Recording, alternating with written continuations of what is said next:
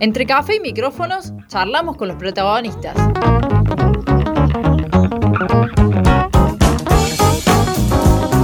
La entrevista en el centro que necesitas.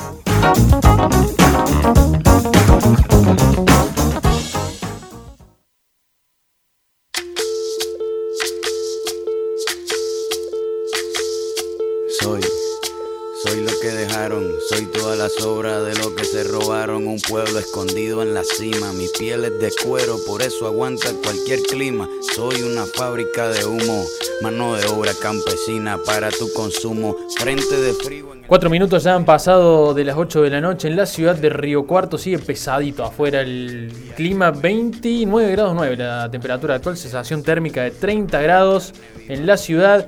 Y ya llegamos a la hora de la entrevista. Vamos a charlar un poquito de todo. Vamos a hablar de boxeo, pero vamos a hablar mucho de fútbol también porque está vinculado todo.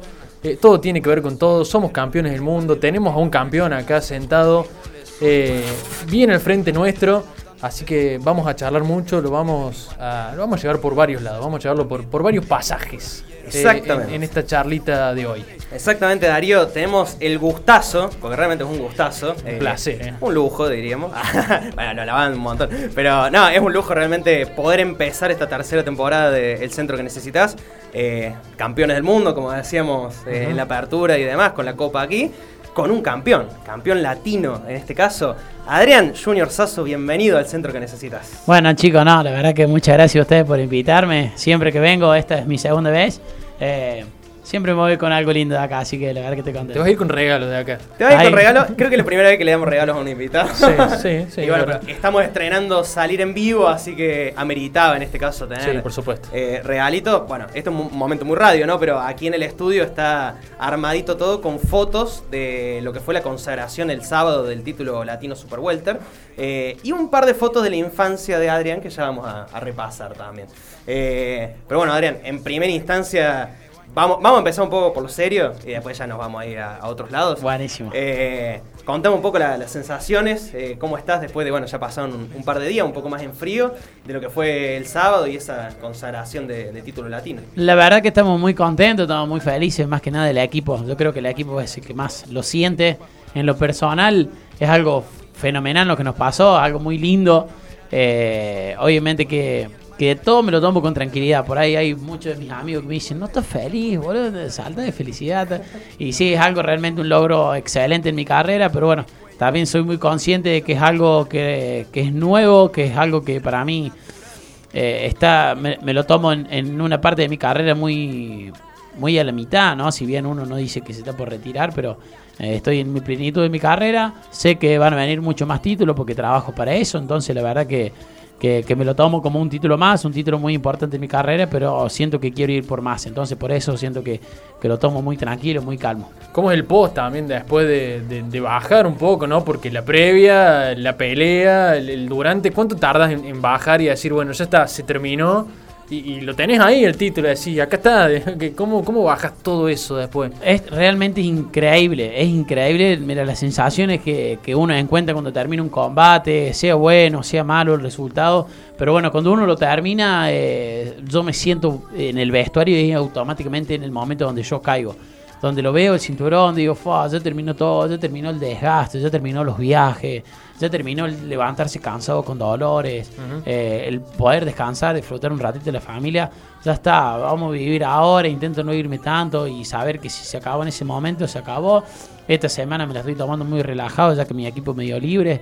Eh, así que, que la verdad que, que es duro. Hay muchísimos que todavía les adrenalina, le- les llega, no pueden dormir, pasan uno o dos días todavía. te pasa vos eso de decir, Bueno, tan- antes me pasaba, pero ahora la verdad que, Sí. que intento calmarme. Yo creo que mi psicólogo hemos trabajado muchísimo esas cosas de las ansias, de, del no manejarme tanto el tema de la cabeza. Y bueno, y es como que como tío, llega el momento se acabó y se acabó. ¿Y qué más difícil, la previa de la pelea, independientemente del resultado, o después, ya con el resultado puesto? Me imagino no es lo mismo una derrota que, bueno, obtener el- el cinturón, obviamente, ¿no? Pero bueno, ¿cómo es?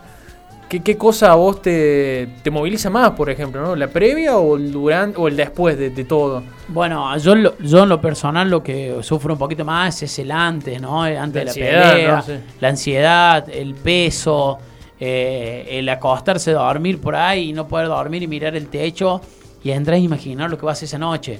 Eh, visualizarla. El visualizar es algo muy común en el deportista. Hasta un jugador de fútbol le puede preguntar si visualiza un partido, cómo le va a ir. Sí. Eh, y si va a marcar un gol, si es un 9, eh, si es un 5, cómo piensa dar un pase. Bueno, todo el, el deportista es muy común que visualice esas cosas y visualiza hasta perdiendo y hasta ganando. Yo me visualizo qué me pasa si tengo con una mano y estoy sentido de un golpe o si lo tengo knockout al rival. Hay que visualizar todo. Por eso digo que, que el post, eh, por ahí, el, el- el antes de la pelea es lo que uno, yo sufro un poco más. Eh, tenés los cinturones de los cuales sos dueño en este Claro, momento. eso. ¿no? decir, gente, están los cinturones arriba Claro, de la mesa. Momento sí. radio otra vez, pero arriba de la mesa Adrián trajo lo- los cinturones. Eh, ¿Qué sentís cuando, cuando los ves? Oh, la verdad que una sensación muy linda. Uno trabajó muchísimo para esto. Soy una persona que día a día siempre pone un granito de arena y siempre pone más. Y siempre le mete actitud, porque también se trata un poco de eso. La actitud yo creo que es fundamental, el, el día a día, reírse, el disfrutar, entrenar, el estar rodeado con gente que uno se siente cómodo para ir a entrenar, yo creo que es lo fundamental. Eh, no tendría los preparadores físicos que tengo, Franco Díaz o Misael Licheri a mis lados. eh, si no, no me caen bien, si no disfruto entrenar con ellos, si no disfruto también verlos trabajar, eh, porque si no, no, tendría no, no tendría ese gusto, ese condimento para uno levantarse todos los días y entrenar. Yo disfruto ir, charlar con ellos, reírme, entrenar, tomar un mate después de entrenar. Eh, es algo lindo, con mi viejo me pasa desde que tengo 5 años. Claro. Es una persona que lo disfruto mucho a la hora del gimnasio, cuando está de buenas, porque hay muchísimas que veces que está de malas. Pero cuando está de buena, el tirar esos chistes, jugar con los compañeros, y ir a entrenar y pasarla bien, es como si fuera un refugio para nosotros. Hay deportes que, que son por ahí individuales. eh, yo sigo mucho el tenis y pasa mucho en los tenistas que entran a la cancha, son ellos con ellos mismos. Eh, el boxeo pasa un poco también. Vos estás en el ring en el momento en el que tenés que eh, rendir, digamos, estás solo. Pero vos siempre hablas mucho del, del equipo, del equipo, de tu viejo, obviamente, pero de, de todo el equipo que te acompaña. ¿Sentís que un poco también has hecho que, que deje de ser un deporte individual? Sí, tal cual, tal cual. El boxeo tiene eso, es muy del tenis. eh, yo siempre lo comparo muchísimo con el tenis. Es una persona que cuando arranca, toca la campana o arranca el primer pelotazo, el primer saque, uno queda solo y si no depende de uno solo. eh, la verdad que, que es difícil. Yo siempre nombro mi equipo porque creo que se lo merecen. Eh, son personas fundamentales para mí, son personas que se merecen todo lo que están viviendo, porque es la primera vez de muchos. Eh, la primera vez de los preparadores físicos en preparar un boxeador, la primera vez de un nutricionista en preparar un boxeador, la primera vez de un doctor deportólogo preparar un boxeador, la primera vez en un psicólogo tener un boxeador. Y, y que ellos, bueno, sientan estas sensaciones o disfruten de estos títulos y se sientan importantes cada vez que los nombres, debe ser porque se lo merecen. Eh, cuando una persona levanta una pared y la levanta y no entra humedad y, le, la levantó bárbaro, se merece que ganar su dinero, se merece felicitarlo porque está haciendo bien su trabajo. Entonces me parece que eso también, ellos hacen muy bien su trabajo. Después no depende de nada de lo de arriba del ring. Yo si arriba del ring subo, pierdo, me va mal, me da una mala noche, son decisiones que personalmente uno toma, como te digo, le sacan el banquito y es uno solo y arriba. Pero después todo el trabajo previo que se hace a una pelea, ellos lo hacen correctamente y se merecen darle la mano y felicitarlos, obvio. Hablas mucho de tu equipo, pero bueno, dentro de todas las fotos que están ahí en la mesa, hay una con tu viejo de chiquito. eh, y recién mencionabas todo el, camino, el recorrido de años que tenés con, con tu papá. eh, y si bien es, es parte fundamental de que hoy estés acá, no deja de ser tu viejo, digamos. ¿Qué significa eso también? ¿Cómo ha sido esa relación? Me imagino que tantas cosas han pasado en, en tantos años, ¿no? Sí, sí, la verdad que sí. Mi viejo es una persona eh, muy sencilla, muy simple, muy complicada, ¿no? Porque a pesar de que es difícil por ahí separar esa, eso de padre e hijo a la hora de estar en el gimnasio, lo hacemos de, de forma muy natural. Él lo hace de forma muy natural y yo lo respeto muchísimo. Mi viejo me toma como uno más de los chicos. Eh, además, hay chicos que por ahí le da más abrazos que a mí en el gimnasio. Eh, o, o les- o los habla y los aconseja más que a mí. Entonces por ahí eso quiere decir que a la hora de trabajar, a la hora de entrar a un gimnasio, sabe que todos somos iguales. que yo no soy el hijo, no soy el campeón.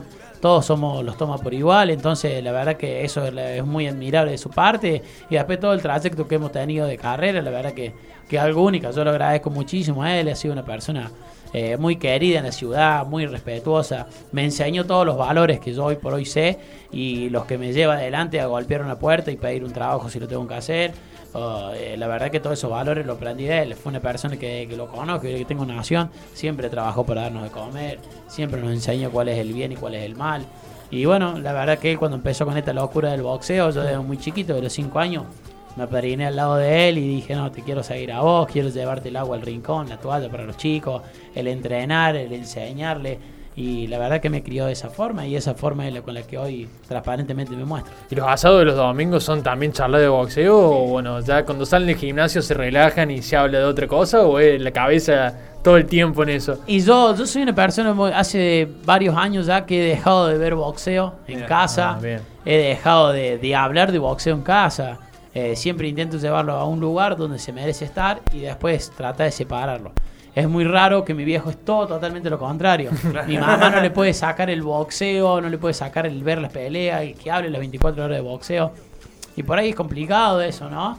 Eh, yo respiro las 24 horas de boxeo, o sea, los fines de semana que estoy en casa es imposible que hable de boxeo. Tengo que hablar de salir a comer con mis hijos, salir a comer con mi mujer, hacer un asado, eh, ir a visitar a parientes. Eh, y la verdad que es complicado. Y es muy habitual y muy normal que vayamos a comer a mi viejo. Siempre, él accede. Y a hablar y poner la tele el boxeo. Claro. Empezar a hablar es como que me están tirando para el otro lado. Te, empie- te empiezan a mirar de reojo, ¿no? Claro, y me empiezan a mirar al otro lado y digo, bueno, pero tengo que ver boxeo, me está poniendo boxeo. Otra vez boxeo. Uy, voy a tener que ver boxeo. Y viste, y mi mujer me mira con los ojos como diciendo, ya empezó de vuelta, es como que me llama. Pero bueno, cuando estamos ahí, obviamente, es imposible no hablar de boxeo, más con mi viejo, que, que los ve a todos, los sigue a todos, saca cálculo, que dice, mira cómo entrena, porque saca esta mano. por-". Y bueno, y siempre se termina hablando, pero cuando estoy en casa se respeta mucho eso de no ver boxeo. Pero me imagino que sea fútbol. ¿O no? Sí, futbolero, 100%. Es, mi vida es, es mucho boxeo, pero mucho fútbol. Hoy, mañana los chicos juegan, tengo un, eh, un campeonato en Campo Verde y siempre mis amigos tienen, ahí siempre me tienen anotado y cuando puedo y intento que no me reten, voy. Así que mañana creo que tengo que ir a cumplir ahí con los chicos. Ahí va. ¿De qué juega Adrián Sasso? Y yo arranqué primero en inferiores, eh, en Banda Norte, arranqué siendo arquero, me gustaba mucho tajar.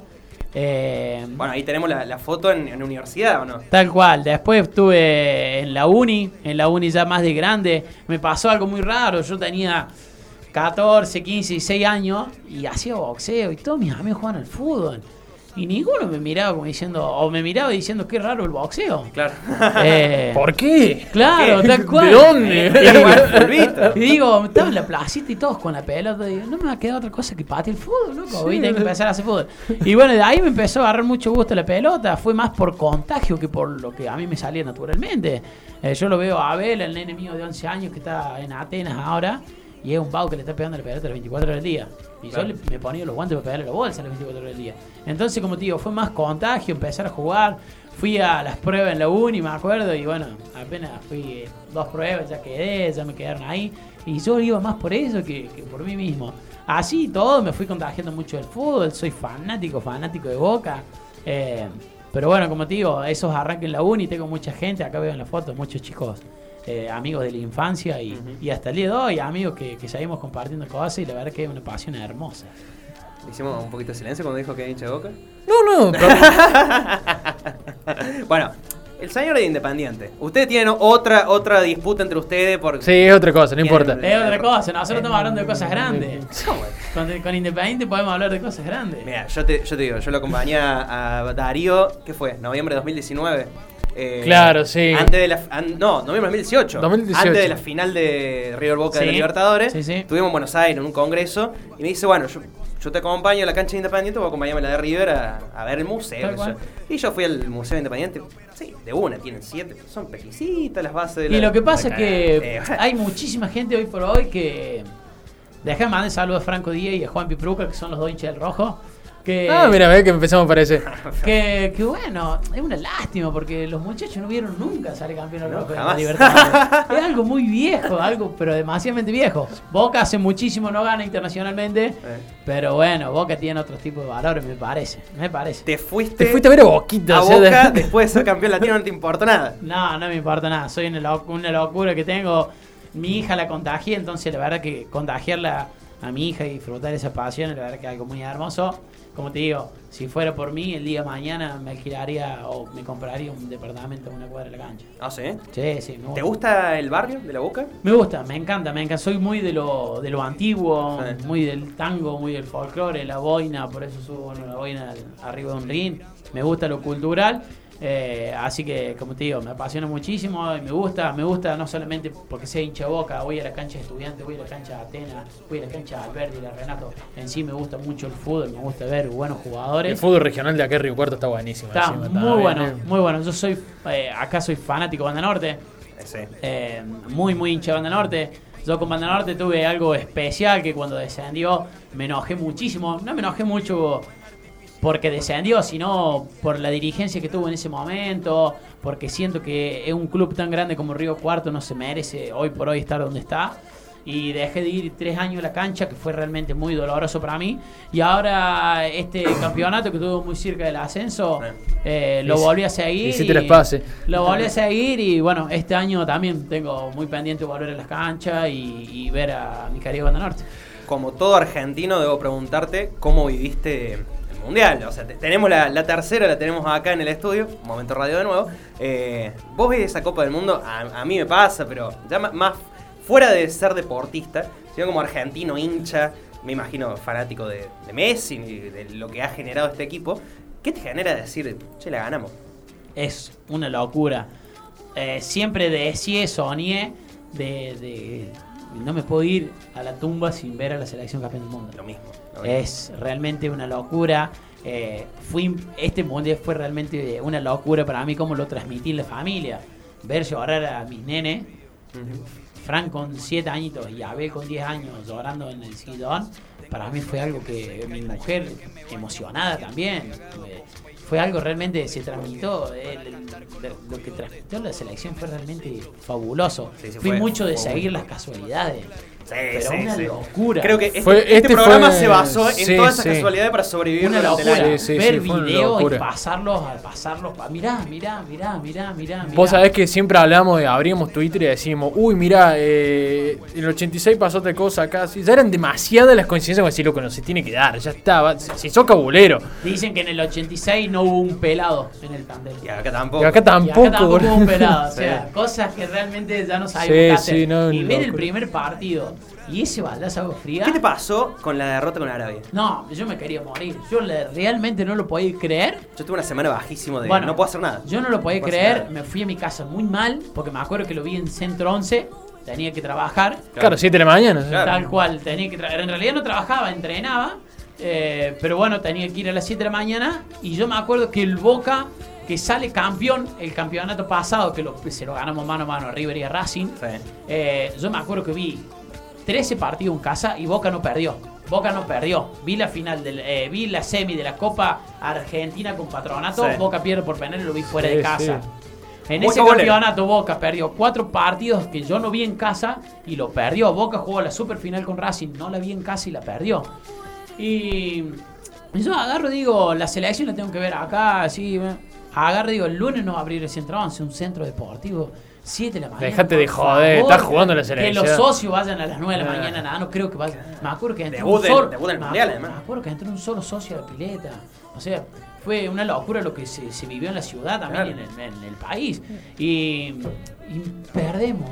Yo no lo podía creer. Tenés que afrontar todo el día después Digo, encima. No, hasta, hasta México. no, Tenías que afrontar todos a esos días. señora, no, te lo juro, voy a ir, no sé, pido un- Voy a faltar, voy a faltar, voy a faltar. Justo toca quedar los sábados, los partidos Sí. con México, después entre semana, fuera de mis entrenamientos, eh, el país eh, con Croacia, ¿no?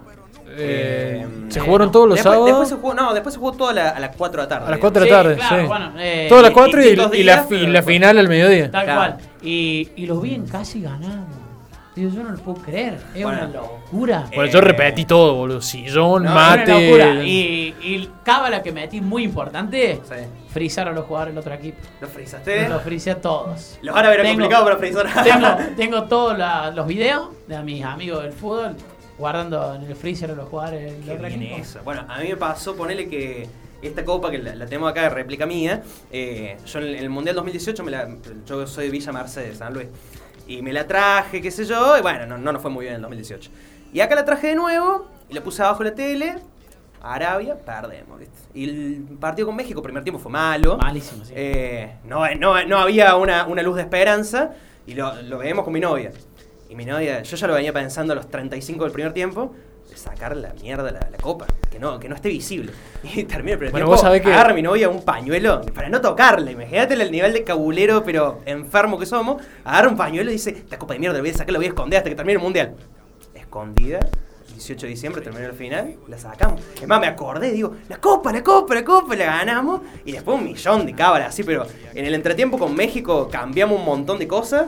Hicimos tereré, tuvimos que tomar tereré todos los me pasó, partidos. claro, con el un mate. agujero en el estómago, una úlcera en el estómago, tuvimos que tomar tereré todos los segundos tiempos de los partidos. Y, y bueno, y así se vivió. Pero, pero bueno, rescato que sos cabulero entonces. No, no, sí, sí. Y en las peleas era peor todavía. En las peleas era peor. y ¿Vos bueno, trasladás mucha cábala a la pelea? Sí, mi psicólogo intentó sacarme un poco de eso, así que... Cálmate, hermano. La verdad que, que ahora nada que ver. Me tomo un poco más de cabra lo que hago normalmente por pelea, Claro. llevar la familia, ir a un lugar a Carlos Paz es la cuarta vez que peleo. Claro. Eh, más que nada eso, pero después eh, me sacaron un poco de cabra porque era una locura, yo me enfermaba prácticamente. ¿Cuál- ¿Qué tenías, ah, por ejemplo, que tenías que hacer sí o sí dentro de una pelea? Eh, antes de la pelea, usar el calzoncillo del pesaje, sí o sí. Las vendas para entrenar, prácticamente un mes y medio, entrenar sin lavarlas. Así que se puede imaginar el olor que tenía en esa venda. Eh, o sea, tipo de esas cosas. Pero hay, hay que respetarlas a rajatabla. Tal cual, tal Está cual. bien. ¿Te autodenominarías bilardista? Sí.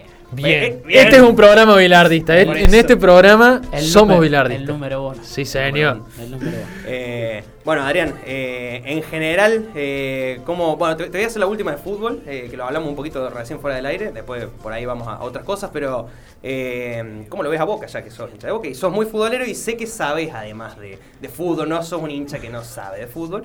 Eh, ¿Cómo lo ves? Porque después tenemos ahí un par de preguntas que mandó la gente y te tengo que poner en situación. Muy bien, muy bien. No, bueno, la verdad que Boca últimamente no es, no es un equipo que me viene, me viene llenando. Ibarra, eh, siento que le faltan muchas cosas. Es un técnico muy nuevo. Boca siempre se basó en tener técnicos con mucha experiencia a la hora de dirigir y a la hora de ganar cosas grandes. Eh, la verdad que el domingo me choqué con un Boca que no me gustó, voy a ser realista, después de los Boca que vengo viendo. Eh, no me gustó, pero no me gustó realmente ofensi- ofensivamente. Un Boca que le generaron muy fácil. eh, entonces la verdad que eso trae problemas porque nos va a tocar jugar con Río, nos va a tocar jugar con Racing, nos va a tocar jugar con equipos realmente duros que realmente generan y, y nos van a lastimar muy fácil. Eh, está bien que jugamos contra un buen equipo de defensa y justicia, la verdad que hace años se viene haciendo Sí. respetar. Sí, sí. Y, y si no fuera por Romero, que sacó dos o tres pelotas el otro día, la verdad que so- somos muy tiernitos, muy tiernitos. Y arriba, bueno, eh, también tenemos que ser conscientes que Boca tiene un equipo titular que yo creo que hoy por hoy no está.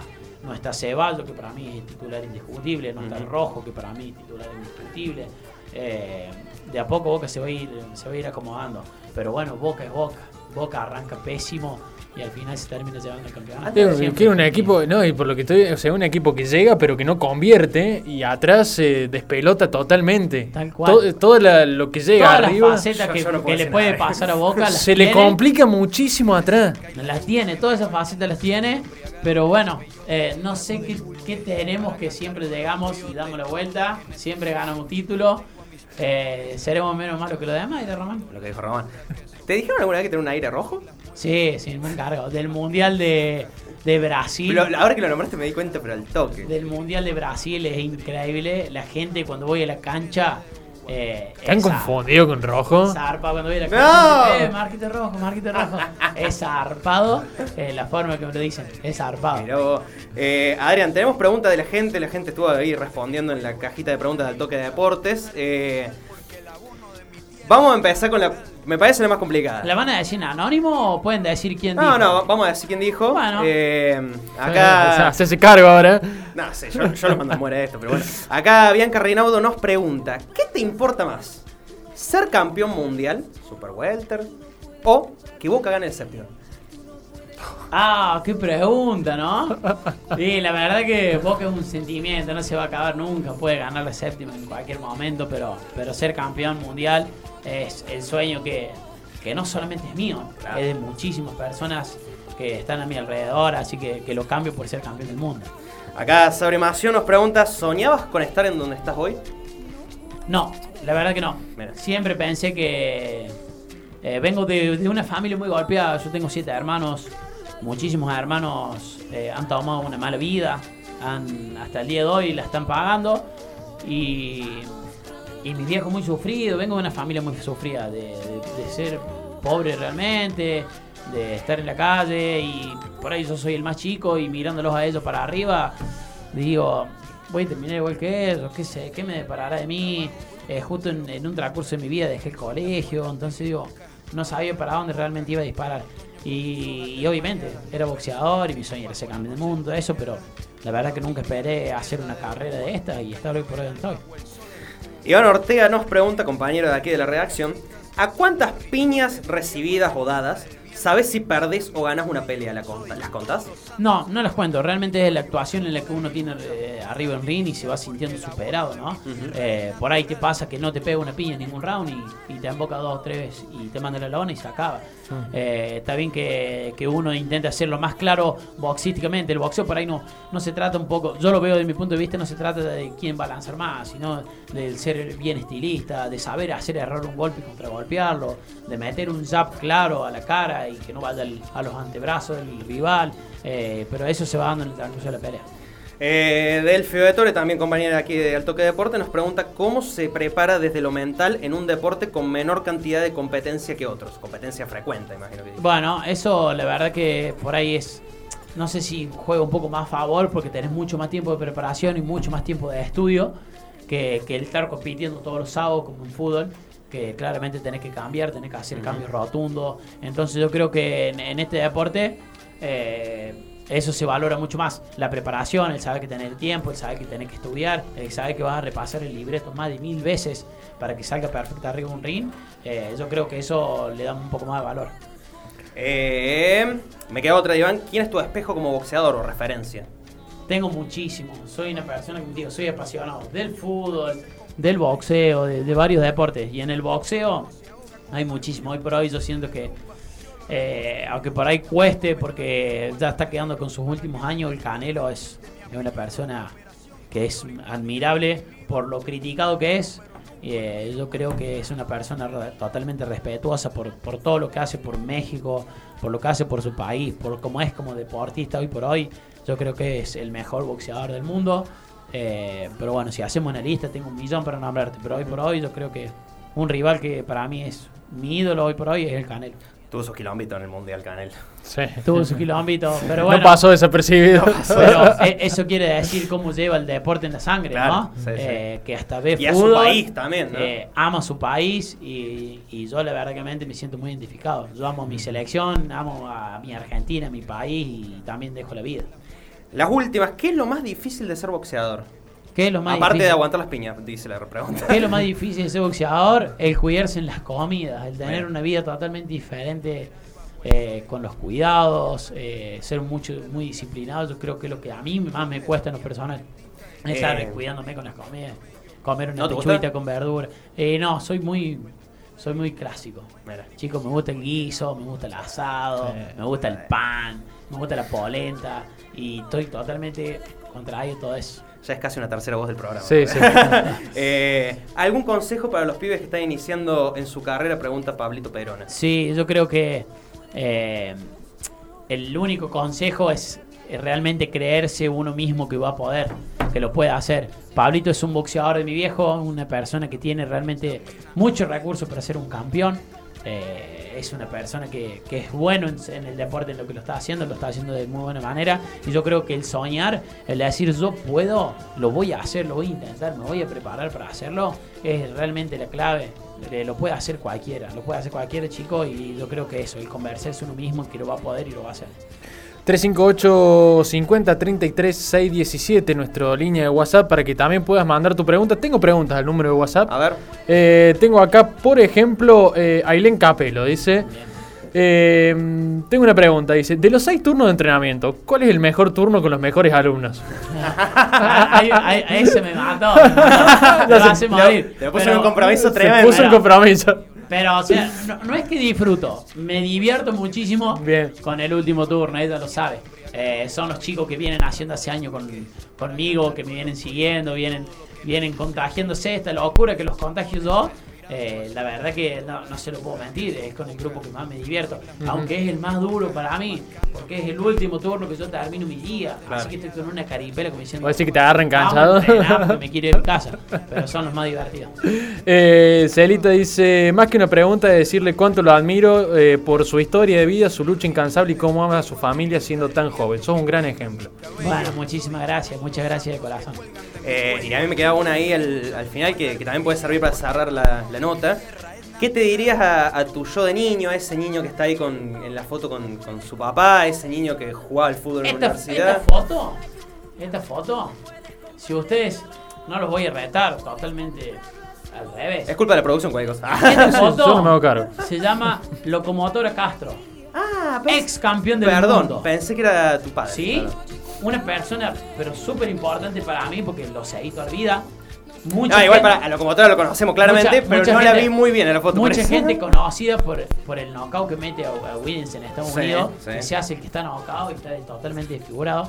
Después de esa pelea, él va al vestuario Ujú. y se mira y está tan desfigurado que no se reconoce y se larga a llorar. Fa. Le, le- le dolió muchísimo los golpes, terminó con muchas secuelas y, y gracias a Dios tuve la oportunidad de conocerlo.